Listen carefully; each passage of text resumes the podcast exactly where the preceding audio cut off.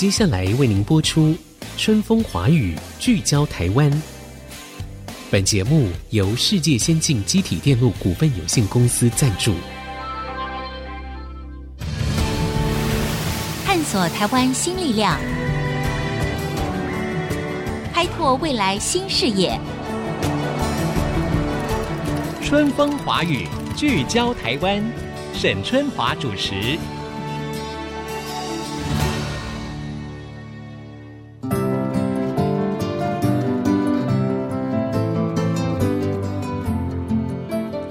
Hello，各位听众朋友，大家好，欢迎收听《春风华语》，聚焦台湾。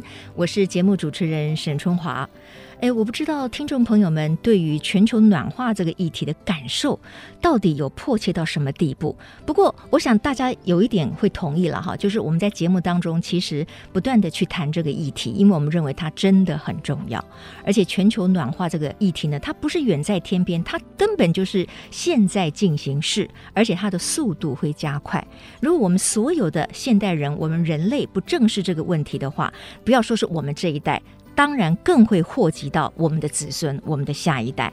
各位听众还记得吗？其实前两次的时候呢，诶，我很兴奋地访问了一个远征到北极去做了一个侦测站的教授哈。那他们当时呢，前进的是已经是位于北极圈喽，那是挪威的冷岸群岛，在那个地方呢，用这个人工的方式哈，因为没有办法带什么大型机具嘛哈，所以我就很有画面，就想象说，哦哟，这些教授拿着可能很简单的几。一个铁棒子啊，或什么，就凿了一个小小的观测井哈。那那集呢，相信给朋友们也有很多深刻的感受。今天呢，我们要再次来前进北极圈了。平常讲，我觉得我们台湾人哈，尤其有一些企业界，其实对于不管是公司的企业责任，或者是对环保的议题，真的是有越来越深刻的感受，而且是什么身体力行。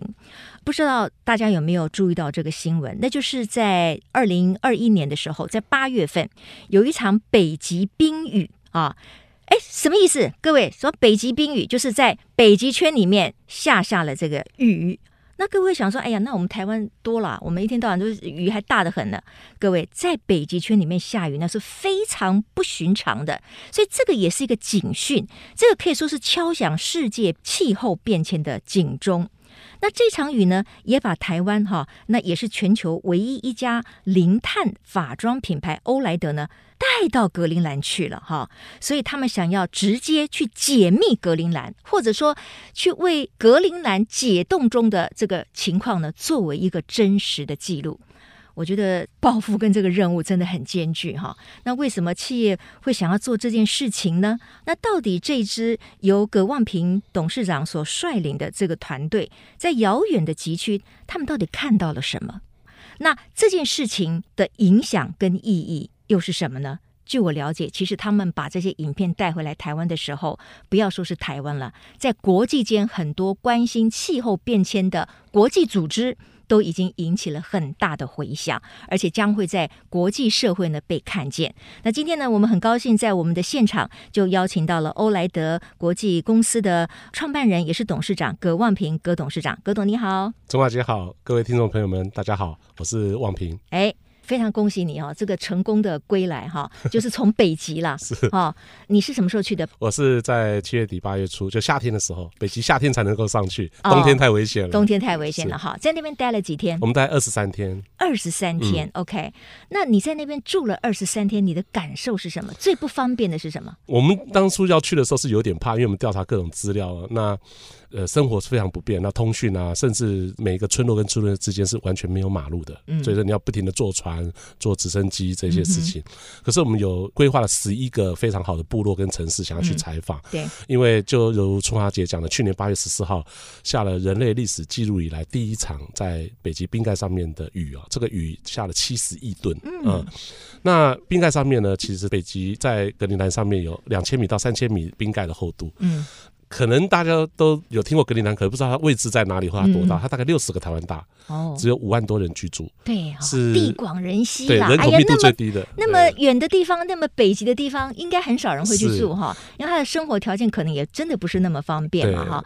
好，你刚才说到那场雨，冰雨哈、嗯，是是人类有史以来在当地记录上第一次在冰盖上面下雨，冰盖上面的温度是极低的，应该都是下雪或结冰。像你你你你这个夏天去你那边时候是几度？我告诉你，一天我在。晚上到白天，在十四个小时里面，历经了零度到二十九点九度。天哪，这温差也差太剧烈了吧？对对，对。那你衣服怎么带？你又要带这个洋葱式的羽绒，我们 羽绒一堆，然后很厚，然后旁边的那个旁边我们那美军那边有美军基地，然后 每个都穿短袖的。我跟你讲，那边的气候变迁，你如果到现场去，你会非常深刻的感受，你会非常的震撼。那。嗯我在飞机上靠近的时候，已经十几个小时的飞行旅程了，呃，然后从哥本哈根飞过去的时候，大概在飞四个多小时，要进入北极圈的时候，我醒来，我醒来以后呢，我往窗户上面看的时候，我说，诶，这个飞机是不是倒着飞？嗯，为什么你知道？因为。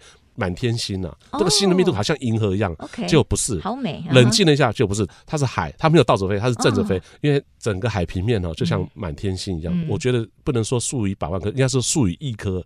每一个浮冰大概都最少是一个。也就是说，那个原本被你误认为星星的，其实是碎冰，是浮在海面上的。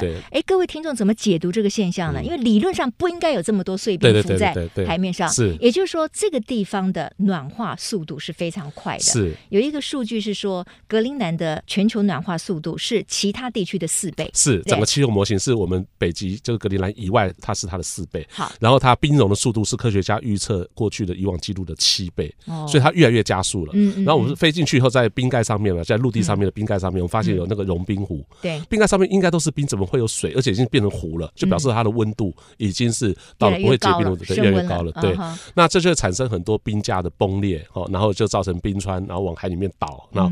往内陆缩这样的事情，所以我一下飞机就到了罗素冰山。罗素冰山非常有名，它已经内缩到几十公里里面了。嗯，然后呢，曾经美国前副总统高尔、教宗还有各国领袖都去那里看过。我说他来这里，他说不是来这里，来这里面的前面的几公里。为什么？因为当初同样的时间他是在那里，现在已经退缩到这里。如果春花姐下次看的话，应该离我又更远一点了。对，那里冰如果全部融化的话，我们这里海平面上升七点四公尺。哇，那太可怕了！是，如果我们这边的海平面上升七点四公尺，沿海附近的很多地方不就都淹没了吗？是一样的，同样的时间，南极也会在融化。嗯、南极的冰盖厚度更厚，大概在四千米到五千米。嗯、如果它融化的话，海平面平均上升大概六十一点五公尺。嗯嗯嗯、人类历史记录以来，在三百万年前。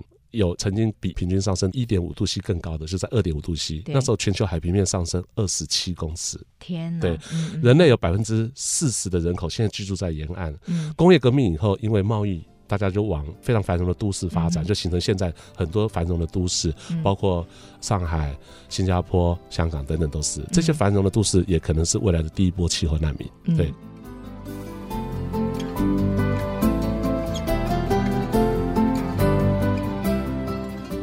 所以，我们到格陵兰岛去采访，是因为它不只是气候变迁，它是全球气候变迁的第一现场。对，上面有人，伊努特人，伊努特人就是早期我们说的爱斯基摩人。嗯。然后呢，他们在那边已经有四千多年的历史。哇。所以，气候变迁终究到影响到我们人类，影响到生态。那他们的社会环境会变成什么样子？这是我们想去去了解的地方，去看的。对。哎，你确定你是这个法装企业的创办人吗？我觉得你好像是一个气候专家哎，侃侃而谈呢。你所有的这些是你个人的兴趣呢，还是什么？因为我们想要做到近零碳排，对，那我们很早就想这样做。我们在二零一零年就做碳足迹，就是全台湾第一个碳足迹的产品。然后到二零一一年就全球第一个碳中和的就美妆。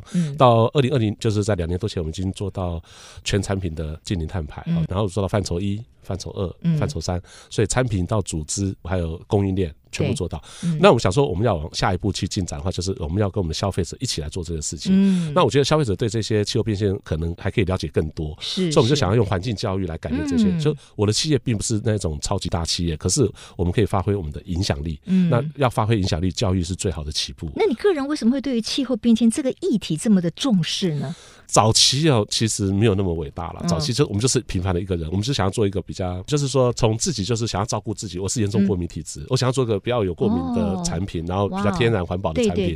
后来想说，哎，好像不行了，环境也是影响我们的人，那我们就开始慢慢扩大，那就自己要把工厂变成是绿色的，然后把产品变绿色，工厂变绿色。哎，不对，我们还要跟消费者合作，然后就变成健康，其实是个人健康，还有地球环保的健康，其实就是慢慢扩大成这样的领域。对，其实刚才这个葛望平讲的每一句话，我觉得都是一个大题目哈。但是我没有时间有限哈，因为毕竟哈气候变迁啦，然后就是说我们每一个人应该怎么样做到近零碳排，尤其是个企业。他刚才虽然轻松的两三句话带过，但是真的要达到那个目标是很不容易的哈。我们希望有机会再来请教这个葛董哈，有关于企业怎么样做到这个近零碳排。但是我想要回到刚才的那一场雨。你知道雨哦，对女生来讲都是很浪漫的哈。台北今夜仍然下着雨，可是那一场雨对于格陵兰来说，就是一个史无前例破纪录的一场雨。好，你说，当去年八月份这场雨落在格陵兰极地的时候，那当地的居民不是疯了吗？因为他们应该从来没有感受到下雨是什么感觉吧？是。这是一个非常好的问题。我们访问了当地的老人、小孩，包括他们前总理库利克。嗯，我们说对气候变迁，你们观察是什么？他说：“你来问我们这里每一个人，大家都可以回答你。真的，春华姐，你去那边每一个人，你刚才讲说你要跟他访问，他每个人都告诉你，他说气候变迁已经是不争的事实，他们已经亲身感受了，因为他们是第一现场。对。然后他的前总理说。”在格陵兰，你打开窗户就看得到气候变迁。为什么？他们以前打开来是一片白色的，嗯，现在都冰山嘛，对，现在都退缩到很里面了。嗯，所以对他们来讲改变太大。我采访他的时候啊，我还拿起了雨伞。为什么？突然间下大雨。去的时候你也碰到雨啊？哎，所以那一场雨之后就不再下了吗？我们在海边，所以说下雨的几率是比较多，但是都是毛毛雨，没有不会像我们那天下那么大的雨。但是冰盖上面是最不可能下雨的。其实现在已经是有冰湖了嘛？你知道水已经融成湖了，对，所以这就是一直在更激烈的转变。那而且我最感动的是他不担心他们，为什么你知道？因为他们有些事情变得很糟糕，有些事情变得很好。哦，为什么？以前地上都冰封的时候，他们都不能畜牧。不能种东西、养东西，他都要靠捕猎，他们就是捕猎的民族。嗯、可是现在因为冰融以后啊，它其实土地面积更多，哦、所以他们有畜牧发展。化了，然后土地就露出来了。对，所以他们现在也开始有做农业，它可以畜牧，这是变迁以后的结果。对，嗯、那糟糕的是什么呢？就是它一个小时啊，天气预报就要改一次。为什么？嗯、就是。这个一小时觉得这个天气很好，下一个小时狂风暴雨，嗯，在下一个小时好像刮台风一样。所以气象预报在格陵兰更是极大。一个小时是，他说以前哈就像我们这边一样，好像有黄明丽一样，现在不是了，嗯，现在是一个小时变化一次，嗯，对。然后你在那边如果搭船啊、搭飞机啊，不正常是比正常的时间起飞的多，嗯，OK，所以不正常已经正常了。对，所以我们就常常睡机场，OK。然后是不是有？听过雪橇犬？有啊，雪橇犬是他们很重要的交通工具。那就是跟圣诞老公公配合的雪橇犬吗？你知道以前是不需要马路嘛？因为冰封嘛。对，海也是马路，河也是马路，是全部都是冰。对，全部都是冰。对，那现在没有的话就没有马路，所以你现在去看他们城跟城之间没有马路。那学校犬失业了，你的意思？呃，我们在一个城市里面是它第二大城，它大概有一万三千只的学校犬，我们去的时候剩五千只。我说那这两年八千只哪里去了？对，就是让它自然的淘汰掉或安乐死，就是对，就是大家很伤心的，对，伤心真的。对，但气候变迁它改变他的生活，他的条件，所以本来是他们很重要的一个家庭的伙伴，对，所以他们就要改变，他们才能够生活。所以他们现在每一家都有那个什么沙滩车。因为沙滩是不需要马路，你知道？对对对，它就可以各种地形都可以应付。对，这就是改变。好，所以这个格陵兰哈，这个北极圈的变化呢太大了。打开窗户，你就可以看到气候变迁正在进行当中。我必须要先进一段广告了哈。但是呢，在这一段的讨论里面呢，我发现了更多有趣的问题。刚才这个葛万平董事长说，哎。但是也带来了一些好的变化啊，比如说土地露出来了，所以他们可以进行农业啊、畜牧啊，甚至葛董，你好像预言说以后格陵兰会变成是一个宜居城市，啊。是，它夏天越来越长，所以越适合居住。Uh huh. 对，所以他担心的是我们。OK，好，那问题就来了，到底气候暖化，我们是要阻止它呢，还是我们要乐见它呢？因为它显然给格陵兰带来的是另外一个可能的风景。好，这些疑问马上再回到春风华语聚焦台湾。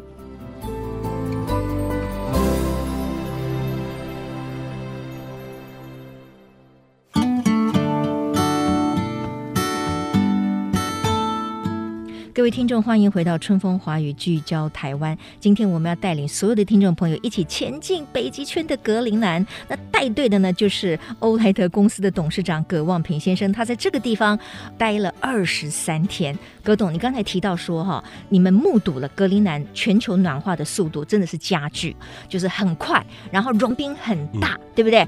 我也看到你们的试出的一部分的影片，嗯、那个画面真的令我非常震撼。我就是那个大块的融冰，一天崩掉十到四十公尺往内缩啊，四十公尺的冰山往后缩，对，所以我站在那个地方，四十公尺很大耶，对对对，所以他一直往后缩，所以那个之前高尔夫总统他的位置已经离我好几公里了，嗯，所以他一直在退缩，所以你会非常震撼，你站在每一分钟，你都可以看到那个冰从你面前垮下来，OK，然后一秒钟融冰的那个水到海里的。一万吨，一秒钟一万吨。OK，那它当地的这个海水就已经有上升的可能了吗？呃，目前在全球里面的话，还是算公分的，好多少公分？可是气候暖化它加速的速度是非常快，因为不只是融冰，世界南极、北极都在融冰。嗯，对。所以如果我们现在是一点五度 C 超过的话，那融冰的速度会更快。嗯，对。那就刚刚讲那个前总理讲的，就是说他不担心他们了，因为他们变暖以后，可能环境会变得更好。可是他担心的是我们，因为他家里融化的水是到我们家里来，然后我们要离开他。就问我们每一个团你们家住几公尺？什么意思呢？就是海水会到你家里，你们准备好了吗？台北市什么时候会被淹掉？你们有没有计算过？哦，对，哎，其实，在你们的访问里面，好像有一个科学家也回答了这个问题哦。是，他用这个什么台湾的地图，他在做一个有没有？有没有那一段？IPCC 里面的已经有公布出来这些报告。如果到了我们讲一点五度 C，说实在的，没有政府会说实话。我跟大家说实话，一点五度 C 这几年就破了，就一点五度 C 的防线已经不可能了，就是一定会比它更高。对，那一点五度 C 过了到二点五到。六度 C，六度 C 当然是人类的极限了哈。嗯、那因为你所有生态环境都改变，那大家很多学生问我说，那。有那么严重？它热一点就还好一点。我说不是这样热，它是平均温度。然后你所有环境的改变，你看我们现在秋天了，是不是很多掉叶子？是。如果你温度变化一点，这些植物还会适合在这里生存吗？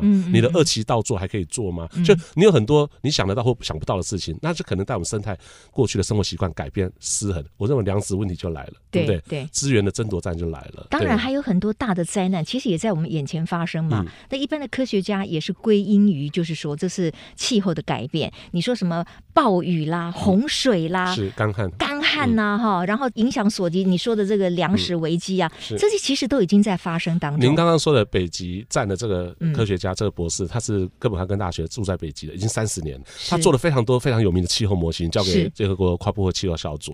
我们去访问他，他说他已经不想再做了。他说为什么？你知道吗？他说我们做了那么多，你们都没有采取行动，你们就看着那些数据，可是。嗯，这个北极圈以外的人都没有采取行动，就是你们都没有做好及时。哎，他这样讲，我觉得很令人感伤。哎，就是他在那个地方，是人家王宝钏也不过寒窑十八年，他在那边三十年了。然后他的感叹是，就说我在这边做的这么辛苦，然后我这么关心气候变迁，可是也许在很多的文明国家里面，并没有真正把它当一回事。是，哎，可是问题是，我觉得有啊，像你你说全球的气候的会议，不是也不断的定出高标准吗？还是说定标准是一回事，但事实上，很少人会像葛万平董事长这样真的身体力行。好。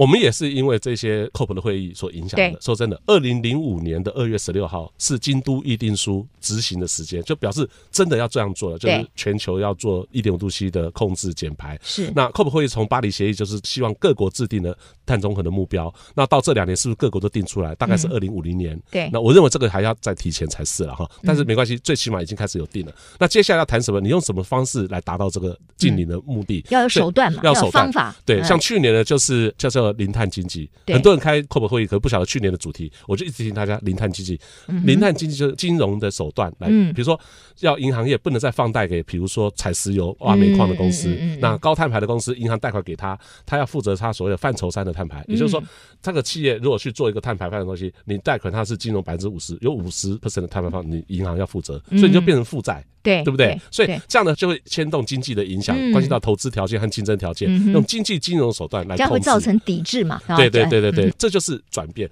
所以未来这几年会做大的转变。那我们通常哦都觉得说，这跟我们生活的影响。我一直讲一个最简单，就是电动车。我们年轻的时候哦就想说，你知道我们男生嘛，双 B 对不对？嗯嗯嗯又好用又耐久，看起来好像还蛮有面子的，对不对？哎，那双 B 如果这几年不做电动车，你认为呢？嗯哼，是不是就是应该是没有未来了？对对，因为到了二零三零年，欧盟已经是不准在这些像什么柴油车啊这种高碳排的汽车上路了，完全不发牌照。所以他们都做了，他们都做了。二零二五年，瑞典跟荷兰就已经不准高碳排向内燃机的车子开始挂牌。没有错，欧洲的有几个国家，应该也是包括挪威，对于这个近零碳排的规定是最严格的。是他们的时程推移的非常的早，就是我们还在讲二零五零年的时候，他们可能已经往前推到二零三零啊等等的这些哈。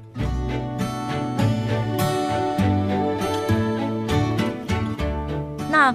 我看了你们试出的一个比较短的影片，大概十一分钟左右哈，我看了也非常震撼。对我而言，那真的就是 another world，就是另外一个世界。是是，那是我们没有办法想象，因为你穷目所及呢，都是一片冰天雪地嘛哈。那当然你会目睹很多的冰川也正在大片的崩落下来哈，你可以感受到那个全球暖化。我可以讲一个实际一点听，我们在就是伊鲁利萨特这个地方，伊鲁利萨特呢，这是在格陵兰的西边哈。那这里最有它是已经是世界遗产了哈，世界自然遗产。这里的冰川大到多大？就是当初铁达尼号撞上的冰山。哦，对，那它一直飘飘飘飘飘飘上去以后，就是大到轮船会撞它，都会出事情。我们呢，因为有这样的阴影，然后呢，原住民开着快艇，然后在那个冰川上钻来钻去，其实我们是吓死，吓死了。可是他，我就觉得他的眼力为什么会那么好？就是为什么可以这样？他们每天在那边钻来钻去，真的超厉害。最感动的不是，最感动的是他突然间停下来，嗯，完全安静的在那个北极地方，安静到听到冰的声音而已。然后。他向我们仔细听，然后我们就发现大概两百公尺左右，大概有鲸鱼，呃，鲸鱼，对对对，在北极看，whale 就是大的鲸鱼，对对对，哺乳类的鲸鱼，对哺乳类的鲸鱼。然后我们看到这些鲸的时候呢，然后他就说，在我们的格陵兰里面，认为每只鲸鱼的肚子里面住着一个美少女，她是听得到你的心跳声。哦，对，如果你对他呐喊，对他友善，他会靠过来。嗯，哦，哎，我们就尝试嘛，反正我们同事也很可爱，就说啊，金鱼过来啊，我们是从台湾来的，我们我们想要来看看你的。是，哎。真的游过来了，真的。还不止，整群家族都游过来，游过来在我们旁边，他说跳舞就要起来啊，哇，喷水啊，天哪，你们都有拍到吧？对，全部都有拍到，发出声音好像唱歌一样，好像还没试出哦，对，啊，很精彩，哎呀，天，你知道我们很感动，就是我们没有想到跟大自然那么亲近，是，好，那我就讲这个故事给大家听了。嗯，各位早期在格陵兰呢是捕鲸最滥捕的地区，嗯当初在石油还没被开采以前，晚上点灯是用鲸的脂肪采取下来，用精油来点灯，嗯，后来石油开采以后啊，目标就移转了嘛，对，石油好便宜，好多，对不对？大家的能源就转向这里去了，对不对？鲸鱼呢，是稍微缓解了一下。后来大家越来越知识增长以后啊，就发现保育跟它共存共荣，让它资源源源不断是非常重要。是最所以他们自己就限制了捕鲸，然后呢，大家就要执照，然后每年只有固定的季节，然后限制来做。所以他们认为这是跟自然共存共荣最好的方式。那这件事情，鲸鱼就得到了富裕。对，所以这就告诉我们生物多样性的维持。对，那我们再看 AR 六，就是。IPCC 就联合国的 AR 六气候报告书里面可以看到，如果我们恢复到工业革命那时候以前的生物多样性，我们的碳排放压力减少一半，它是最省钱、自然富裕法。另外一半就是工业减排的方式去。所以我们要尽量恢复这个生物的多两件事情。对，一个是工业的净零，一个是就是恢复生物多样性。嗯嗯嗯，对。OK，好。我觉得我今天时间真的不够，我还有好多问题，但是我觉得今天葛董帮我们分享的真的已经非常的精彩了哈。那最后一点点时间，我觉得企业真的要做到近零碳排，其实是很不容易。那中间有很多的过程。那我知道你们事实上是把要庆祝二十周年的费用拿去这个 支持格陵兰的这个研究计划，是不是啊？是，这也是一个很棒的任务跟目标哈。要不要谈一谈？就是说你在格陵兰此行你的一个感想，以及你回到台湾来之后。你不管是面对你个人，或者是在你的企业当中，你会产生一个新的什么样的保育的观念？其实，在回来的前几天，我们到海边去，因为洋流带来很多，其实也带来了海边的垃圾。我们在海边发现一个电视机，哦，渔夫把我们捞起来，而且这个垃圾怎么飘来这边？嗯，结果呢，我们发现那个电视机是 Made in Taiwan 啊。对，台湾做的电视机，台湾做的电视机，那它被丢到海洋里面去，然后飘到了格陵兰啊，格陵兰，然后渔夫把它捞起来，对，然后我们很震撼，我们整团人都非常震撼，就这个事情，然后你就想想看这件事情。我们台湾制造，然后可能透过第三国，然后销售出去被使用，然后最后它就废弃在北极上面。我们看不见那个垃圾，但是它依然在地球上。所以说，为什么我们在企业在经营的时候要考虑到产品生命的整个周期？我们过去是线性经济，从 cradle to grave，原料取得、制造、生产、运输、销售、消费、使用到废弃回收，这企业都要去考量。我做产品跟服务要做到整个完整性，最好能变成 cycle。不断的循环，减少对环境的冲击，这样子，所以我把这个电视带回来了，带回台湾来了。第一方面是台湾丢了的时候，我们应该捡回来。我是台湾的一份子。不过那个电视机可能不是我们台湾人丢的啦。啊，对对对，那我想要拿回来是做环境教育，对，让大家知道说企业思考必须完整，然后我们跟大自然之间应该是共存共。所以你把那个电视机放进你的行李箱，买了一个位置回来了。但是我觉得环境教育值得了哈，就是能够启发更多的人去重视这些事情。对，所以说我觉得这次去拍环保纪录片，就是为了启发大家。嗯，那知道说，在地球上没有一个人是局外人，我们都应该团结在一起，为我们的下一代，为我们自己。我觉得人类已经是高度文明的一个动物了，我们接受非常多的教育，那我们应该发掘什么？ESG 就是要让我们知道我们的良善在哪里啊！像我们这样的一个企业，更应该发挥我们的角色，去在社会上去扮演所谓的公司治理，跟环境跟社会都是有利的事情，那就是我们最值得，也是最永续发展的事情。嗯。太棒了！今天非常谢谢欧莱德的创办人、董事长葛望平先生哈。就如同他刚刚所讲的哈，全球暖化的问题呢，没有一个人可以置身事外，而且事实上这个问题越来越迫近，越来越严重，全球暖化的速度越来越快，所以我们每一个人哈，从个人到企业到社会到政府到各个组织哈，我们都应该拿出实际的行动来帮助我们拥有一个美好的未来哈，让我们的地球可以永续的生存。今天非常谢谢葛望平董事长，谢谢您，谢谢钟小姐，谢谢各位听众，好也。谢谢各位听众哈，我今天收获很大了。我相信我们的听众朋友们收听到这一集，内心应该也有一些感受吧。希望呢能够启发各位啊，在内心里面对于全球暖化、对于环保议题的重视，因为这是一个不断要进展的教育的过程哈，它都要在我们每一个人的心中要种下一颗种子。谢谢大家，我们下周同一时间春风华语聚焦台湾空中再会，拜拜。本节目由世界先进机体电路股份有限公司赞助，探索真相，开拓未来。世界先进公司与您一起聚焦台湾。